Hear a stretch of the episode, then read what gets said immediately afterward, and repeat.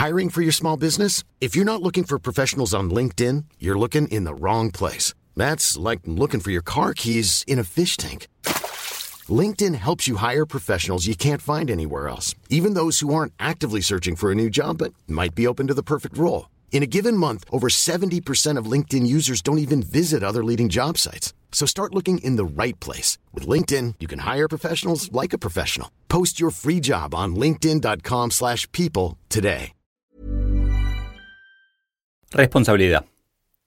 Cuando cumplí 35 años, comencé a hacer compost y criar lombrices. Todos los restos de vegetales, menos cáscaras de cítricos, más las cáscaras de huevo iban a un tacho especial de 40 litros, en donde también tenía mis mascotas, unas mil lombrices rojas californianas que luego se multiplicarían. Nunca generó olor ni atrajo insectos, pero sí redujo la cantidad de basura que tiramos, convirtiéndola en algo útil. Mis hijos crecieron con eso y en el cumpleaños de 5 del más chiquito, como souvenir, regalamos a cada uno de sus amigos una plantita de tomate hecha con el compost de nuestra basura. Lo hicimos con mucho orgullo. Esta es la tercera parte del capítulo Fuera del libro Soy Solo. Más información en soysolo.com.ar. El hacernos cargo de la basura y ver todos los desperdicios que generamos también nos hace sentir más conscientes de lo que compramos y consumimos. Más adelante me voy a enfocar en el hecho de que hay un 30% de diferencia entre ambas cantidades, basura, entre lo que compramos y consumimos. De alguna manera deberíamos aplicar el modo lean a nuestra vida. Maximizar nuestra felicidad minimizando el desperdicio. La corporación en donde trabajaba tuvo durante un tiempo una vicepresidente de ética y una directora de diversidad. Más allá de que esos nombramientos no garantizan ética o diversidad, sí muestran un interés, una tendencia. Ya son cientos los casos de empresas reconocidas por sus faltas de ética o de respeto a sus empleados y cada vez más son castigadas por los consumidores. Claro, muchos podrán pensar, en, mi país esto no pasa. Yo creo que sí pasa. Para robar hace falta mantener algo en secreto. Para discriminar también. Y los secretos están desapareciendo.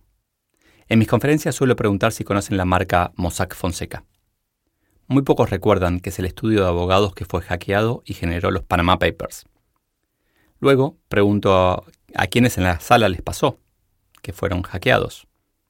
Claro, un porcentaje variable, siempre inferior al 50%, levanta la mano.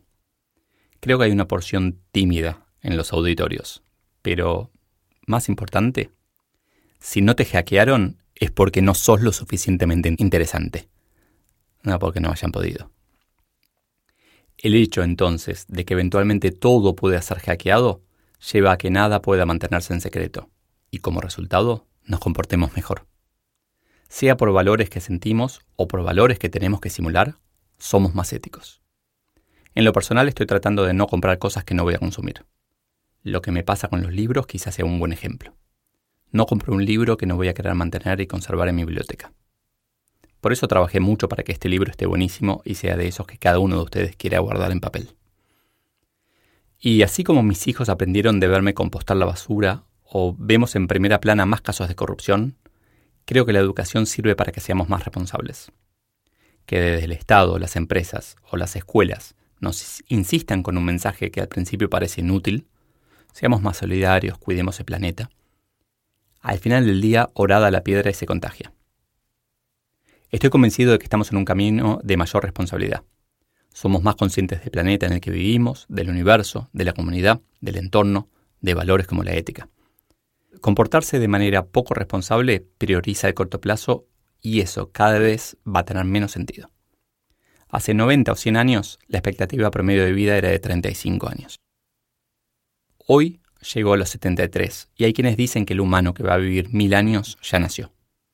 Entonces resulta inevitable que pensemos más en el largo plazo porque, aún dentro de muchos años, vamos a seguir estando acá. ¿En qué sentís que sos más responsable hoy que lo que fueron tus padres? Automatización. Cada vez que tengo que hacer un trámite en el Estado y veo a la persona de mesa entradas poniendo sellos todo el día, siento su frustración y aburrimiento. Ocho horas por día, cinco días por semana. Trabaja para poder dormir, descansar y tal vez disfrutar los fines de semana. La buena noticia es que ese puesto está desapareciendo. El siglo pasado entré a trabajar a la oficina de impuestos de la Argentina y tuve que ordenar miles de declaraciones juradas en papel según el número de contribuyente. Hoy ese trabajo que empleaba a cientos de personas todos los meses es automático. Una opción del menú de una planilla de cálculo. Así, cada tarea repetitiva está siendo automatizada. El primer nivel de automatización, el más básico, y que no es para nada nuevo, es el de los trabajos manuales. Llámese arado, imprenta, lavarropas o licuadora. Son herramientas o procesos que repiten lo que el humano hace, pero con mayor velocidad. Hay un segundo nivel de automatización, en el que se incorpora inteligencia. Existe un programa que nos permite dictarle un texto a una computadora y que nuestro texto aparezca en la pantalla. Y el asistente no es una máquina boba. Es capaz de discernir si cuando le decimos coma, estamos dándole la orden de que ingiera un alimento o estamos pidiendo que ponga ese signo de puntuación en nuestro texto. Pero el tercer nivel de automatización es aquel en el que las máquinas van a poder hacer lo que los humanos realizamos intuitivamente. Ya en 1964 en el MIT crearon un sistema por el que un usuario podía sentarse frente a una computadora, iniciar un diálogo por escrito y que un bot, no se llamaba así, era Elisa, le respondiera coherentemente. Tan coherentemente que la primera vez que alguien se sentaba podía confundirse y creer que del otro lado había realmente un humano. El programa había sido pensado para parodiar a un psicólogo. Supongo que muchos de ustedes vieron la película Her, en la que la inteligencia artificial está tan desarrollada que el protagonista termina enamorándose del sistema operativo de su computadora.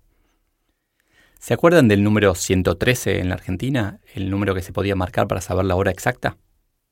No me digan que no escucharon a nadie que la primera vez que llamó le agradeció a la señorita que le daba la hora. Ahora no solo no necesitamos un servicio como el 113, porque tenemos relojes exactísimos en todas partes, sino que directamente muchos de nosotros no podríamos usarlo porque no tendríamos el teléfono de línea desde el cual llamar. Hace tiempo escribí un artículo en el que propuse un juego para que entre varios pensáramos las profesiones que iban a modificarse o desaparecer. Taxista y empleado de mesas de entradas no hay duda de que están en peligro de extinción. Pero también hay otras, como la del selector de personal, que va a tener que reconvertirse dejando de lado lo mecánico, que lo va a hacer una máquina, y poniendo el foco en lo que, por ahora, solo puede hacer un humano. Eso es ser humano. Para mí el desafío es que cada uno analice qué tareas de las que realiza van a desaparecer. Hecho esto, háganlas desaparecer directamente, automaticen, eliminen procesos, deleguen.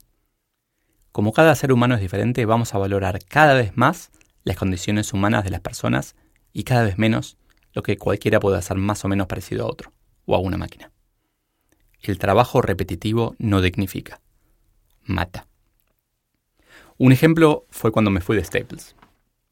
Enseguida me empezaron a llegar pedidos de trabajo, gente buscando empleos de los más variados, desde vendedor hasta tornero mecánico. De verdad, tornero mecánico me pidieron trabajo. Empecé a responder uno a uno tratando de ayudarlos en su búsqueda pero llegó un momento en que la repetición me agotó. No me sentía digno haciendo lo mismo una y otra vez. ¿Y qué hace un nerd cuando se cansa de una tarea? La programa. Entonces hice un curso online gratis para enseñar a buscar trabajo. Automaticé mi tarea de contestar uno a uno y escalé la cantidad de gente a la que podía llegar. En vez de contestar y ayudar a 50, 60 personas, ayudé a miles que ya hicieron el curso. ¿Qué automatizaste en tu trabajo, en tu vida, en el último año? ¿Y entonces qué? El mundo está cada día cambiando mucho. Ese cambio es cada vez más veloz. Hay que estar atentos para no quedarnos felicidad, ubicuidad, exponencialidad, responsabilidad y automatización fuera.